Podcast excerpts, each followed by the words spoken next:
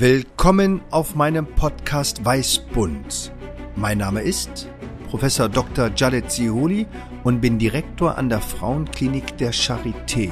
Und alle drei Wochen suche ich mit den unterschiedlichsten Gästen den Code des Lebens. Produziert von Brand Activation Berlin. Ich freue mich auf Sie. Ihr Jadet Sehudi. Willkommen bei Weißbund und heute ein ganz besonderer Ehrengast. Und niemand, niemand kann sich besser beschreiben als Mann, Frau selbst. Bernd, wer bist du?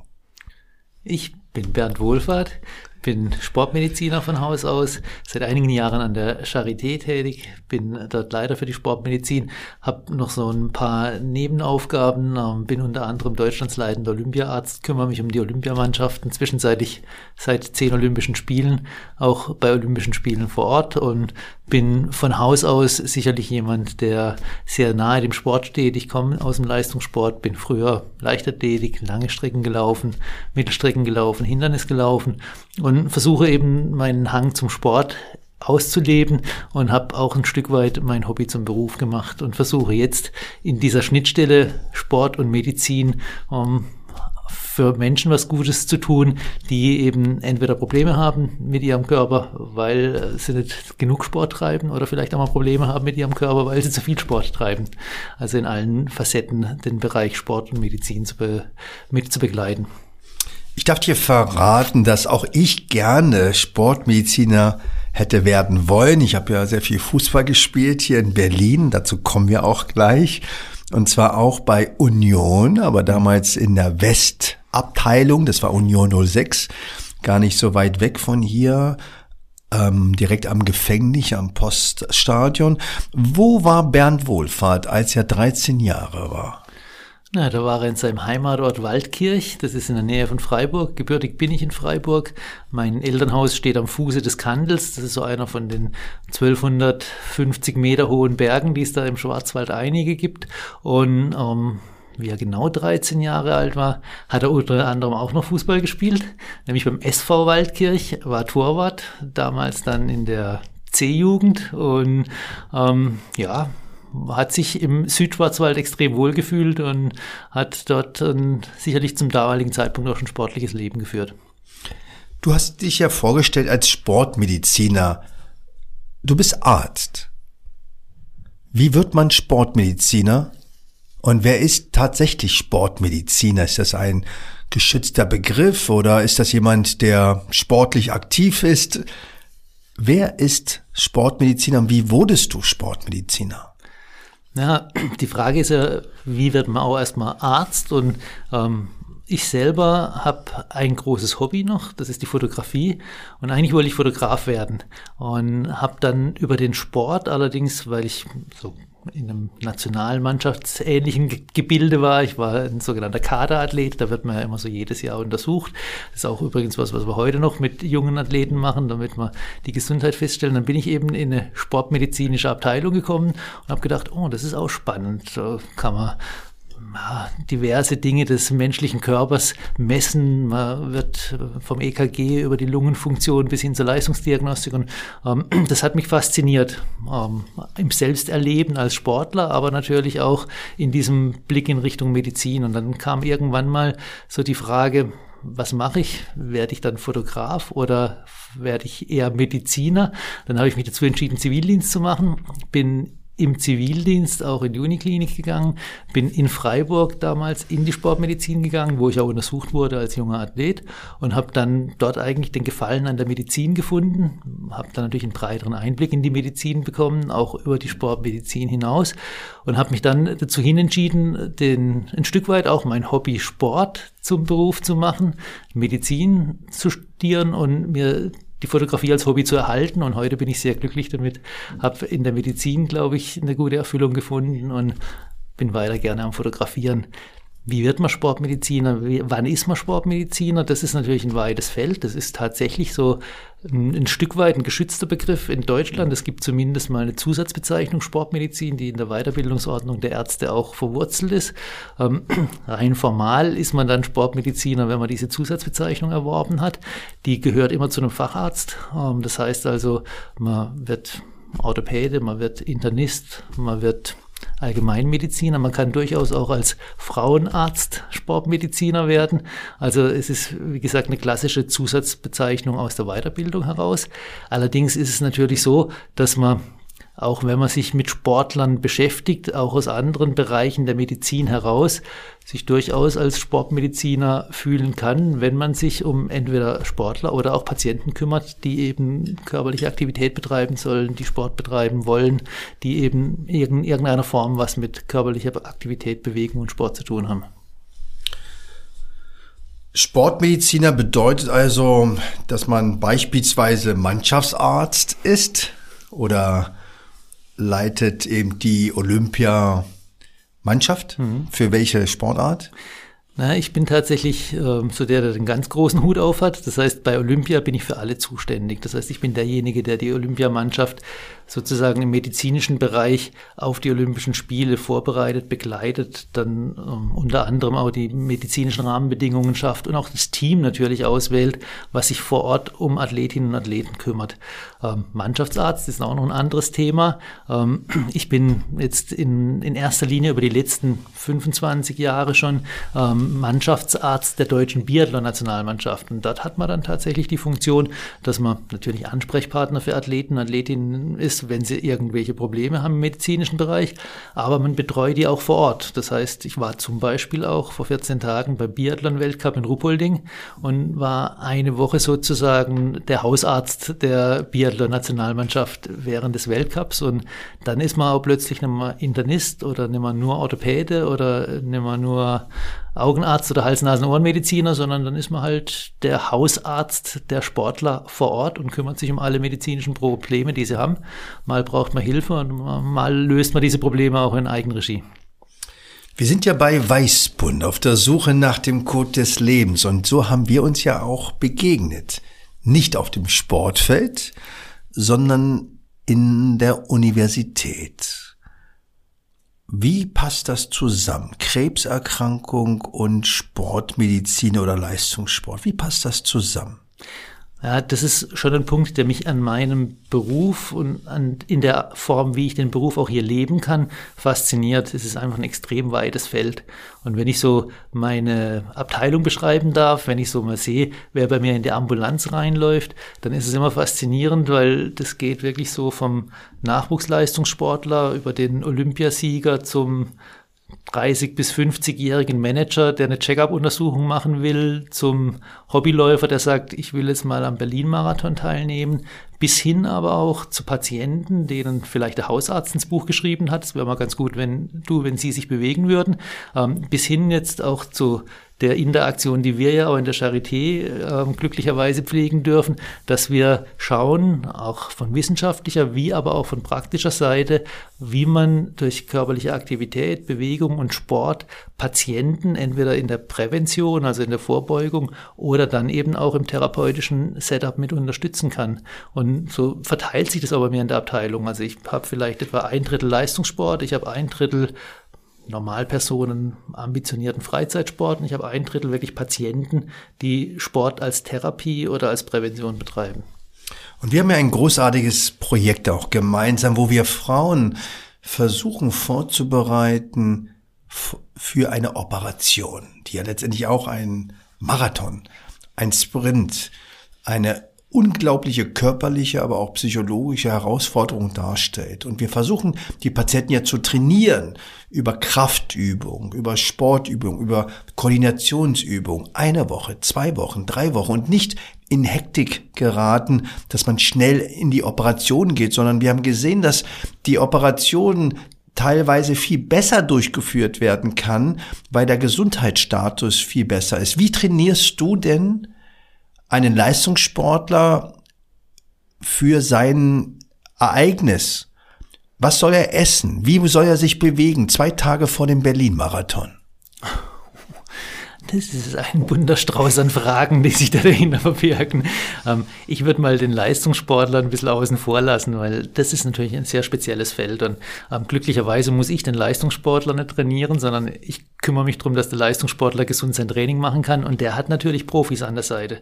Das heißt, der hat Trainer. Und ähm, wenn er im Spitzenbereich tätig ist, hat er nicht nur Trainer, sondern dann hat er auch einen Ernährungsberater und dann hat er natürlich auch äh, unterschiedlichste Spezialisten, um dann tatsächlich das Optimum an Leistung herauszuholen. Ähm, ich glaube, fast interessanter für uns ist es darüber zu reden, wie können wir Menschen zum einen natürlich für den Sport motivieren, begeistern und noch viel entscheidender ist, wie können wir es schaffen, sie auf Dauer auch in der Bewegung zu halten, beim Sport zu halten. Und ähm, da gehören sicherlich ja, viele ähm, kleine Puzzleteile dazu, um das zu schaffen.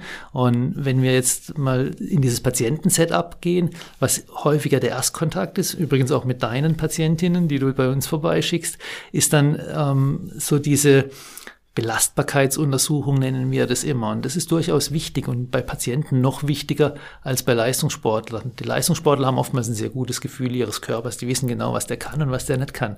Das wissen viele von unseren Patienten und Patientinnen natürlich nicht mehr. Und da können wir erstmal ansetzen. Das heißt, wir bieten denen ein professionelles Umfeld, schauen erstmal, untersuchen sie auch gründlich, dass sie auch Vertrauen wieder kriegen in ihren Körper und können ihnen dann wirklich mit einer guten Wissensbasis auf den Weg geben. Ihr könnt euch bewegen, ohne dass ihr euch schadet. Ich glaube, das ist jetzt in dem Bereich erstmal wichtig. Und der nächste Schritt ist, dass wir sie dann, weil wir eben auch unterschiedlichste Untersuchungen machen können, Messungen, Leistungsdiagnostik machen können, können wir ihnen dann auch mit auf den Weg geben, wie sie sich am besten belasten, damit sie weder zu wenig noch zu viel machen. Und das ist, glaube ich, so eine der, der Grundaufgaben, die wir haben, den Leuten erstmal wieder Vertrauen Informationen zu ihrem Körper zu vermitteln. Das können wir leisten, indem wir sie gründlich und gut untersuchen und sie dann aber natürlich auch begleiten auf ihrem Weg in den Sport und sie natürlich bestmöglich auch beraten, sodass sie auch ein Stück weit die Angst verlieren, weil die Angst ist ja auch immer da jetzt gerade bei kranken Menschen, dass sie irgendwas tun, was ihre Krankheit vielleicht verschlechtert. Und das ist auch unser, unsere Aufgabe, ihnen klarzumachen, dass wir ihnen was anbieten können, was ihre Situation verbessert. Und da gibt es zwischenzeitlich auch in der Wissenschaft genug Daten, die dann das rechtfertigen, dass wir uns eben mit den Patienten so beschäftigen und sie auch in Bewegung versetzen. Das finde ich großartig, dass du das betonst. Es geht um das Zutrauen und auch den Dialog mit seinem Körper eben zu starten und sich auch nicht von Flosken eben ja blockieren zu lassen, selbst in Bewegung zu gehen und auch in die Regelmäßigkeit. Wie ist das denn mit diesen 10.000 Schritten? Ist das wirklich evidenzbasiert? Ist das, was die Wissenschaft bewiesen hat, dass man, wenn man über 10.000 Schritte ist, länger lebt, als wenn man unter 10.000 Schritte? Die, die 10.000 Schritte waren ja ein Werbegag ähm, einer asiatischen Firma, die den ersten Schrittzähler da auf den Markt gebracht hat. Und das ist jetzt, glaube ich, mal gute 60 Jahre her. Das kam aus den 60er Jahren. Ähm, das ist nicht evidenzbelegt, aber es klingt gut. 10.000 Schritte, das ist für jeden sowas, hm, das hat man halt im Kopf drin, ist aber nicht das, was tatsächlich ähm, so die Conditio sine qua non ist, nicht nur der, der 10.000 Schritte am Tag geht und wird 115 Jahre alt, sondern ähm, es ist vielleicht so ein ganz guter Anhaltspunkt für den einen oder anderen, der einem so im Alltag mal hilft, wenn man heutzutage auch einen Schrittzähler hat, wenn man so einen Activity Tracker hat oder wenn man auch nur ein Handy immer dann anhat, äh, dass man mal sieht, wo stehe ich eigentlich? Und ähm, mich selber ähm, trifft es auch jedes Mal wieder, wenn ich auf meine Uhr gucke und ich habe so einen normalen Klinikalltag hinter mir und ich habe wirklich nichts zusätzlich gemacht. Ich gehe morgens früh raus und komme abends spät nach Hause und gucke dann auf meine Uhr und sehe dann, ich habe 4200 Schritte und war eigentlich der Meinung, ich war ganz schön aktiv an dem Tag. Also da geht es einfach darum, das mal irgendwie zu quantifizieren.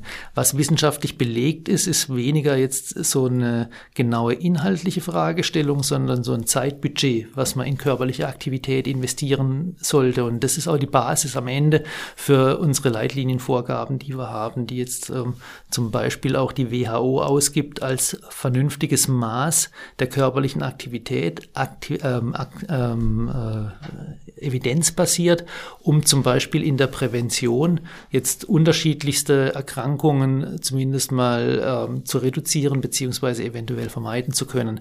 Und da sagen wir, dass so ab zweieinhalb Stunden körperliche Aktivität pro Woche, also zusätzliche körperliche Aktivität pro Woche, moderat ein positiver Effekt auf die Gesundheit äh, ähm, ausgelöst wird. Und wir haben aber natürlich da auch schon durchaus Dosis-Wirkungskurven. Also zweieinhalb Stunden ist so das Minimum, was wir empfehlen. Das geht aber bis fünf Stunden. Also so die Range, gerade auch in diesen WHO-Kriterien ist, zweieinhalb Stunden ist das Mindestmaß, was man empfiehlt. Fünf Stunden ist wünschenswert pro Woche. Und da reden wir aber von körperlicher Aktivität. Also da gehen wir, reden wir von flotten Spazierengehen oder wir reden von, wir verwenden das Fahrrad, wenn wir dann auch unsere Alltags, ähm, Verrichtungen durchführen, zum Beispiel zur Arbeit gehen oder zum Bäcker gehen, um die Brötchen zu holen. Also das sind so Punkte, die man auch dann differenzieren muss in der Kommunikation mit unseren Patienten und Patientinnen, weil die haben ja oft mal Angst. Die hören dann Sport und dann denken sie, uh, Sport ist ja gar nichts für mich. Nee, es geht erstmal um Aktivität, es geht um Bewegung und beim einen oder anderen wird dann vielleicht auch Sport draus, wenn er Spaß dran hat und dann ist man erstmal in einer Situation, wo man dann auch vielleicht noch so ein bisschen mehr Freiheitsgrade bekommt. Das finde ich auch ganz wichtig. Und wir haben ja gerade immer das Thema, ja, wie geht man mit der Erkrankung um? Und geht es um das Produkt oder geht es um den Prozess? Und ich glaube, das ist auch ganz wichtig, die Menschen abzuholen, sie in einen Prozess zu bringen, den sie selbst als für ihren richtigen oder auch energiespeisenden Algorithmus verstehen. Du hast beschrieben, dass du ja auch Hausarzt bist und ähm, das Thema Leistung hat ja immer auch was mit Druck zu tun. Und auch in der Medizin, gerade jetzt nach der Pandemie, aber auch in verschiedensten anderen Konstellationen, ist ja das Thema Burnout ein großes Thema. Und wir haben ja auch viele prominente Sportlerinnen und Sportler, die damit in die Öffentlichkeit gegangen sind. Wie gehst du damit um in dem Bereich Sport und Burnout oder Depression? Das ist ja ein großes Thema, weil wir ja natürlich, wenn wir die Sportschau uns anschauen, die Siege das Gute sehen wollen, die Goldmedaille. Wie kriegst du da eine Sensibilität, dass man eben sehr früh sich diesem Thema stellt und nicht erst dann, wenn es schon ganz schlimme Dinge passiert sind? Komplexe Frage. Ähm, also grundsätzlich ist es schon so, dass der, der Sport natürlich per se erstmal positiv überlagert ist in, in seiner Außenwirkung. Also wie du es richtig sagst, wenn man sich mal das Fernsehen anguckt, wenn man sich die Medien anguckt, dann werden die Sportler eigentlich immer über ihre Stärke definiert und nie über ihre Schwäche. Ähm, da hat man vielleicht als betreuender Arzt schon auch nochmal den Vorteil, dass man da natürlich auch früh schon hinter die Kulissen blickt. Ähm, wenn man Vertrauen schafft bei den Sportlern und Sportlerinnen, dann öffnen die sich einem und dann kriegt man relativ schnell ein Gefühl dafür, wer ist da vielleicht anfällig, wer ist vielleicht eher etwas labil oder wer ist stark. Äh, Im absoluten Spitzenbereich würde ich mal behaupten, kommen schon eher die Starken an. Ähm, und da muss man auch sagen, es wurde natürlich glücklicherweise auch mal thematisiert, dass es auch Sportler, Sportlerinnen gibt auf höchstem Niveau, die durchaus mentale Probleme haben, bis hin auch zu manifesten Depressionen. Ähm, das ist auch wichtig, dass das thematisiert wird. Ähm, aber es, sind, es ist nicht eine Vielzahl, sondern ich würde jetzt mal sagen, im Vergleich zur Bevölkerung sind es doch noch weniger, die tatsächlich in der Situation, während sie im Sport selber noch aktiv sind, dann ein massives mentales Problem haben, Depression haben. Wenn dieses dann kommt, dann ist es oftmals auch so natürlich relativ schnell mit dem Ende der Karriere verbunden. Ähm, eine kritischere Situation sehe ich oftmals auch an den Übergangsphasen des Lebens der Sportler und Sportlerinnen. Also das heißt, wenn sie dann kurz vor dem Ende vielleicht ihrer Karriere stehen, wenn sie merken, sie werden schlechter, dann bricht vielleicht manchmal auch so ein Konstrukt zusammen. Ähm, dann machen sich Gedanken, wie geht's zukünftig weiter. Dann lernen sie mal plötzlich, dass das Leben nicht nur aus Siegen bestehen kann, sondern dass auch Niederlagen äh, kommen. Und ähm, dann ist es auch so wie bei allen Menschen. Dann wird erstmal so die die Persönlichkeit auf die Probe gestellt und ähm, wenn sie da nicht vernünftig auch begleitet werden, dann mag vielleicht auch mal der Absturz sogar noch etwas extremer sein. wie bei jemandem, der es eben ähm, über sein Leben insgesamt ähm, etwas schwerer hatte. Aber der Sport hilft sicherlich in der aktiven Situation, da einiges auch zu kompensieren, wenn es auch vielleicht auch so ein bisschen eine Anlage oder eine familiäre, einen familiären Hintergrund gibt. Aber wenn dann der Sport endlich ist, dann kann das auch mal kontraproduktiv sein oder ins Gegenteil umschlagen. Für uns im betreuenden System bedeutet es immer Augen offen halten, Ohren offen halten, empathisch sein und zu schauen, wie reagiert ein Sportler in diversen Situationen und dann ihn natürlich auch zu unterstützen und zu helfen. Und habt ihr dann zum Beispiel im Olympiastützpunkt dann auch Psychologinnen und Psychologen? Und habt ihr da so eine Art Teambesprechung oder ist das eher dann ein individuelles Coaching? Also ganz klar, die Sportpsychologie spielt eine große Rolle und gerade was du angesprochen hast, dieser Olympiastützpunkt ist so ein Paradebeispiel, weil wir dort ja so ein Melting Pot aus vielen unterschiedlichen Sportarten haben, dementsprechend viele Sportlerinnen und Sportler auch vor Ort haben. Und da lohnt sich auch allein für den Sport zum Beispiel solche Core-Kompetenzen vorzuhalten. Da gibt's dann natürlich auch gibt sogar mehrere Sportpsychologen, Psychologinnen, da gibt es Ernährungsberaterinnen äh, und Berater, da gibt es natürlich aber auch Laufbahnberater zum Beispiel, die man auch braucht, Laufbahnberaterinnen, die die Athleten dann auch begleiten, wenn sie aus dem Sport ausscheiden oder vielleicht auch schon während der sportlichen Karriere drum sich bemühen, dass es eben zu einer Ausbildungssituation kommt. Also das ist gegeben. Ähm, und da ist es natürlich auch so, dass die Medizin Teil dieses Gesamtteams ist und dass man sich natürlich auch immer austauscht über die entsprechenden Probe äh, über die entsprechenden Problemfälle, die man dann vielleicht hat und dann auch versucht, interdisziplinär das zu bearbeiten. Wir haben äh, an der Charité sogar noch eine andere Besonderheit. Ähm, wir haben auch ein Schwerpunktzentrum für Sportpsychiatrie. Auch das ist ein Thema, was wirklich ähm, wichtig ist, was bespielt wird. Äh, unser leitender Oberarzt sogar aus der Psychiatrie, der Andreas Ströhle, ist derjenige, der dieses Zentrum führt, ähm, mit dem ich auch in der Interaktion bin und ähm, mit dem wir zum Teil natürlich auch Fälle haben, die ja, sehr massiv sind, sehr ausgeprägt sind. Ähm, das geht dann wirklich durch das ganze Feld, wie auch jetzt in der nicht sportassoziierten Medizin ähm, von also der Suizidalität über die Schizophrenie, paranoide Halluzination, alles. alles Substanzabusus, ähm, mm. selbst Auftrittsangst Angst vor Wettkampfversagen spielt da eine große Rolle und geht ja auch in den Kontext Angststörungen dann über. Also da hat man das ganze weite Feld. Und wir sind froh, dass wir so professionell aus, aufgestellt ja. sind. Und ich glaube, das ist auch wichtig, jetzt auch den Sportlern und Sportlerinnen so ein Angebot zu machen, dass sie wissen, wenn dann tatsächlich mal Bedarf ist, werden sie auch professionell betreut und abgeholt. Ich finde das ganz wichtig. Wir sind ja wie du weißt, eben auf der Suche nach dem Code des Lebens. Und ich würde mir wünschen, dass wir Ärztinnen und Ärzte ein derartiges Konzept haben. Wir sind ja auch unter einem Leistungsdruck. Jeden Tag muss die Operation, muss die Therapie beendet werden und man versucht sein Bestes, aber man hat natürlich auch Druck, Druck von der Verwaltung, Druck von der Öffentlichkeit, Druck von der Wissenschaftscommunity, Druck für, von sich selbst und dass man eben eine Struktur findet, wo man eben auch zumindest das thematisieren und begleiten kann. Wie ist das mit Doping? Mhm. Wie geht man damit um? Und ich meine, meine Neffen ähm, waren auch sehr aktiv beim Fußball, auch in der Olympiamannschaft, in der Union und die hatten eine Riesenliste, was sie trinken, essen und worauf sie achten sollten. Ähm, ist das Thema denn eben, ja, gelöst ist es wahrscheinlich nicht. Und das Thema Radfahren und äh, ging ja durch die Presse. Aber wo ist da möglich, wo ist es möglich, dort ganz, ganz früh anzugreifen und zu sagen, stopp, das geht in die falsche Richtung? Wo, wo kann man da angreifen? Schon dann in der Jugend? Oder wo fängt man damit an und was sind die Alarmglocken? Äh, das ist natürlich ein extrem komplexes ähm, Gebiet. Ähm, man muss sagen, es wird auch im Sport immer Doping geben. Es wird nie eine kriminalitätsfreie Gesellschaft geben. Es wird nie eine korruptionsfreie Wirtschaft geben und es wird nie eine lügenfreie Politik geben.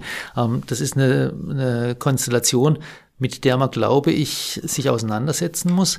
Ähm, ich bin absolut der Meinung, dass der Kampf gegen Doping extrem wichtig ist, weil in dem Moment, wo jetzt Doping im Sport überhand nehmen würde, äh, würde der Sport und der Leistungssport insbesondere komplett seine Vorbildfunktion verlieren. Und das wäre für uns wirklich eine kritische Situation, weil wir tatsächlich den Leistungssport auch immer sehen müssen als Möglichkeit der Motivation für die Gesellschaft, für die Kinder und Jugendlichen, für den Nachwuchs. Und dass es funktioniert, wissen wir ja, wann haben in Deutschland die meisten Leute Tennis gespielt, wie Boris Becker und Steffi Graf Ende der 80er, Absolut. Anfang der 90er Jahre erfolgreich waren. Und das hilft uns natürlich, weil wir genau wissen, als Gesellschaft, wir werden immer immobiler, wir müssen eben Kinder, Jugendliche, aber auch die gesamte Gesellschaft zur körperlichen Aktivität animiert bekommen. Ähm, die Frage, wann muss man anfangen, gegen Doping anzuarbeiten, ist was, was uns natürlich im Leistungssport sehr stark beschäftigt. Ähm, vielleicht noch 30 Jahre zurückgedacht, hat sich da noch keiner Gedanken dazu gemacht. Zwischenzeitlich gibt es da gewachsene Strukturen. Ähm, es gibt eine nationale Anti-Doping-Agentur seit 20 Jahren, die sich eben mit so Präventionsprogrammen beschäftigt.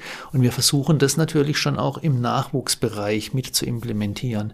Wir haben in Berlin zum Beispiel auch drei Eliteschulen des Sports, wo fast 2000 Kinder und Jugendliche sportorientiert, also leistungssportorientiert in die Schule gehen. Da gehört es mit dazu, dass die frühzeitig natürlich aufgeklärt werden. Ähm, man muss ja auch sagen, es gibt unterschiedliche unterschiedlichste Aspekte, negative Aspekte des Dopings. Ähm, da geht es einmal natürlich auch um den Gesundheitsaspekt, weil äh, die Dopingsubstanzen kommen unter anderem auch auf die Dopingliste, weil sie gesundheitsschädigend sind. Das muss man natürlich mit ähm, auch als Argumentationslinie nehmen. Aber es geht natürlich auch um Ethik des Sports. Es geht auch äh, natürlich um Fairness im Sport und das sind Werte, die eben frühzeitig vermittelt werden müssen. Und je früher man die vermittelt, glaube ich, desto mehr gehen sie auch in die Köpfe der Athletinnen und Athleten und desto höher ist die Wahrscheinlichkeit, dass so jemand, wenn er sich dann entwickelt, wenn er vielleicht auch in der Leistungskategorie ansteigt, wenn er vielleicht auch dann irgendwo mal in den Spitzenbereich kommt, dass er sich dann dieser Werte auch besinnt. Ähm, das Umfeld spielt aber auch eine große Rolle. Auch das Umfeld muss kontrolliert und muss entsprechend auch ähm, mit beobachtet werden. Und es ist auch so, dass die großen Dopingskandale, die wir im Sport hatten, häufig eben Umfeld getriggert waren. Also die Athleten an sich werden oftmals auch durch ihr Umfeld natürlich in so eine Situation mit herangeführt. Also super komplex und äh, meine Einstellung dazu ist ganz klar. Also es gibt kein Doping über die Medizin, es gibt kein Doping über den organisierten Sport, sondern wir müssen alle dran gemeinsam arbeiten, dass wir einen möglichst dopingfreien Sport hinbekommen. Und dazu gehört es eben, dass wir auch unseren persönlichen Einfluss auf die Athleten und Athletinnen geltend machen, dass wir aber auch, da geht es auch nicht nur um das Nationale, sondern auch um das Internationale, dass wir schauen, dass die Regelwerke ähm, da entsprechend auch ausgebaut werden. Und wir sind dann wieder bei unserer Wissenschaft auch da muss tatsächlich mit in den Bereich investiert werden, damit man eben auch neue Methoden findet, vielleicht um den Sport noch fairer zu machen, noch sauberer zu machen und eben eine Manipulation bestmöglich zu vermeiden. Ich finde das ganz wichtig, weil gerade auch das Thema Medikamente, Drogen etc. Es ist letztendlich immer ein Spiegelbild der Gesellschaft. Auch in der Medizin, ich weiß nicht, ob das stimmt, sollen ein Prozent mindestens aller Chirurginnen und Chirurgen Medikamenten oder ähm, alkoholabhängig sein. So wie es Piloten sind, wenn man von Berlin nach ähm, Stanford äh, über Los Angeles vielleicht fliegen will. Das heißt, man kann nicht diesen sterilen Raum suggerieren, sondern man muss eben versuchen, wach zu bleiben und Strukturen zu schaffen, dass man eben auch den Menschen frühzeitig hilft, rauszukommen aus vielleicht derartigen Konstellationen. Und deswegen fand ich das so großartig.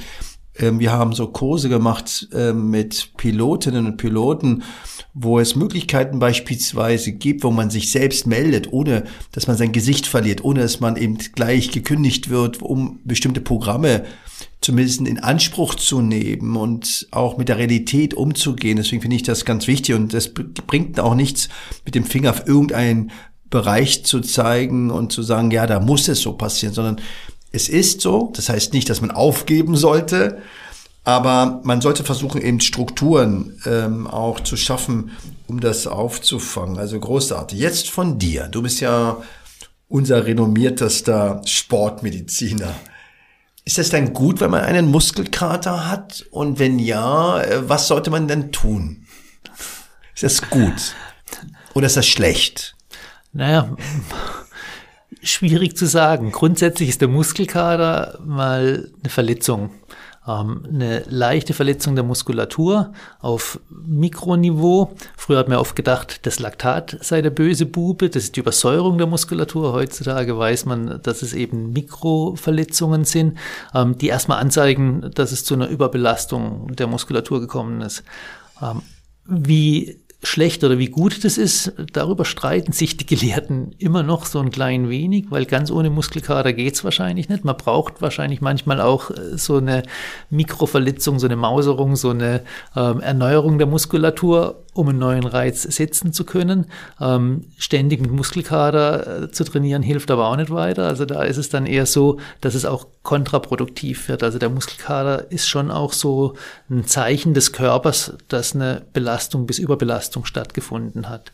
Ähm, grundsätzlich sollte man für sich selber versuchen, die Intensitäten so zu wählen, dass es keine Überbelastung gibt. Und jetzt gerade in dem Bereich Freizeitsport, Hobbysport, körperliche Aktivität für Patienten ist der Muskelkater was Schlechtes. Das sollte man vermeiden. Im Leistungssport gelten dann wieder mal andere Grundsätze und es wird es keinen Leistungssportler geben, der dir sagt, ich habe im Leben noch nie einen Muskelkater gehabt. Dann wird er kein Eben. Leistungssportler. Sollte man dann eher pausieren, bis der Schmerz, also bis der Muskelkater weg ist? Oder darf man schon mit leichten Übungen weitermachen? Also grundsätzlich, wie gesagt, der Muskelkater ist eine kleine Verletzung. Das heißt, der setzt natürlich dann auch Heilungsabläufe in Gange. Und da weiß man sehr gut, dass diese Heilungsabläufe durchaus proaktiv verbessert werden können, indem man zum Beispiel eine leichte körperliche Aktivität macht. Man muss nur das Richtige machen. Also man sollte jetzt nicht in den Schmerz rein belasten, man sollte nicht die Bewegung dann bewusst nochmal wiederholen, die zum Muskelkater geführt hat, sondern was dann gefragt ist, sind dann eben eher so runde, zyklische, durchblutungsfördernde Bewegungen und das macht durchaus Sinn. Also wenn jetzt einer zum Beispiel durch viele Sprünge, die er gemacht hat, einen Muskelkater hat und ähm, ein, zwei Tage, also wenn er am ersten Tag richtig Schmerzen hat, macht er am besten mal gar nichts, aber dann ein, zwei Tage, nachdem der, die eigentliche Belastung zu Ende war, sich aufs Fahrradergometer zu sitzen, mal ohne große Last ein bisschen rund zu trainieren, äh, zu bewegen oder zum Beispiel locker schwimmen zu gehen, was ohne große Schmerzsituation oftmals dann möglich ist, macht Sinn, weil es dann der Regeneration auch hilft und weil es natürlich auch so die lokalen Reparationsprozesse dann begünstigt. Großartig. Eine Frage, bevor meine entscheidende Abschlussfrage kommt. Wenn man schaut im Spitzensport, wenn es um langes Leben geht, welche Sportart hat die höchste Chance, ein langes Leben? Ist das der Ruderer? Ist es der Marathonläufer? Ist es der Fahrradfahrer? Oder weiß man das nicht? Ah, da gibt es sogar eine relativ gute Datenlage dazu. Ähm, das ist bei uns so ein bisschen schwierig zu untersuchen, ähm, aber die Skandinavier können das sehr gut, weil die Skandinavier haben exzellente Register. Und da gibt es jetzt gerade in Finnland gibt's wunderbare Studien, die zeigen, dass die Ausdauerathleten grundsätzlich schon die sind, die die höchste Lebenserwartung haben oder die über dem eigentlichen Durchschnitt der Lebenserwartung liegen. Ähm, es ist sogar so, dass, äh, wenn man es auf Leistungssportler bezieht, und das ist ja so eine sehr interessante Frage, dass dann auch die Kraftsportler noch eine höhere Lebenserwartung haben als die Normalbevölkerung. Ähm, aber die Ausdauersportler sind eindeutig diejenigen, die die längste und höchste Lebenserwartung haben. Und es gab sogar eine recht beeindruckende ähm, Studie mit früheren Tour de France Teilnehmern und in, bezogen auf die Tour de France Teilnehmer im Vergleich zur Normalbevölkerung hatten Tour de France Teilnehmer, die ja wirklich über Jahre auch extreme Belastungen hinter sich bringen. Das sind Leute, die fahren pro Jahr 30, 35.000 Kilometer mit dem Fahrrad. Das schaffen wir mit dem Auto selten. Ähm, die haben eine um drei bis vier Jahre höhere Lebenserwartung als äh, die Referenzpopulation, die im Vergleich. Also man kann klar sagen, die Ausdauerathleten sind diejenigen, die für das, wenn das lange Leben im Vordergrund steht, dafür am meisten tun. Ich wünsche dir auch ein sehr langes Leben. Aber falls du eine Henkersmahlzeit hättest, was wäre die Henkersmahlzeit? Ich koche gerne, ich esse gerne und von daher wäre jetzt die, die, die Palette, die wäre sehr breit. Ähm, du hast aber nur eine Henkersmahlzeit. Ich habe nur eine Henkersmahlzeit. Ich könnte jetzt wählen, was ich mir gewünscht habe zu meiner Konfirmation. Ähm, da habe ich mir äh, Linsengemüse mit Spätzle und Wienerle gewünscht. Das war außergewöhnlich, weil alle haben gedacht, er will jetzt irgendwie was Besonderes. Und ich habe gesagt, nein, Linsengemüse mit Spätzle und Wienerle, das ist das, was ich haben will. Ähm, jetzt die Henkersmahlzeit im Moment vor meinem geistigen Auge hätte ich wahrscheinlich ein schönes Steak. Medium oder? Medium. Medium. Also mein Henkersmahlzeit wäre äh, eine Lamm Tagine, also eine Art Römertopf, lange gedämpft, ähm, Lamm mit Backpflaumen und Sesam und mit Kurkuma, Ingwer und schwarzem Pfeffer. Aber wir hoffen beide, dass wir keine Henkersmahlzeit haben müssen, aber ich finde das großartig, dass du heute hier bei Weißbund warst und finde das auch großartig, was du alles leistest für die Stadt Berlin, für das Land, aber auch für uns in der Charité, weil das eine ganz andere Perspektive ist.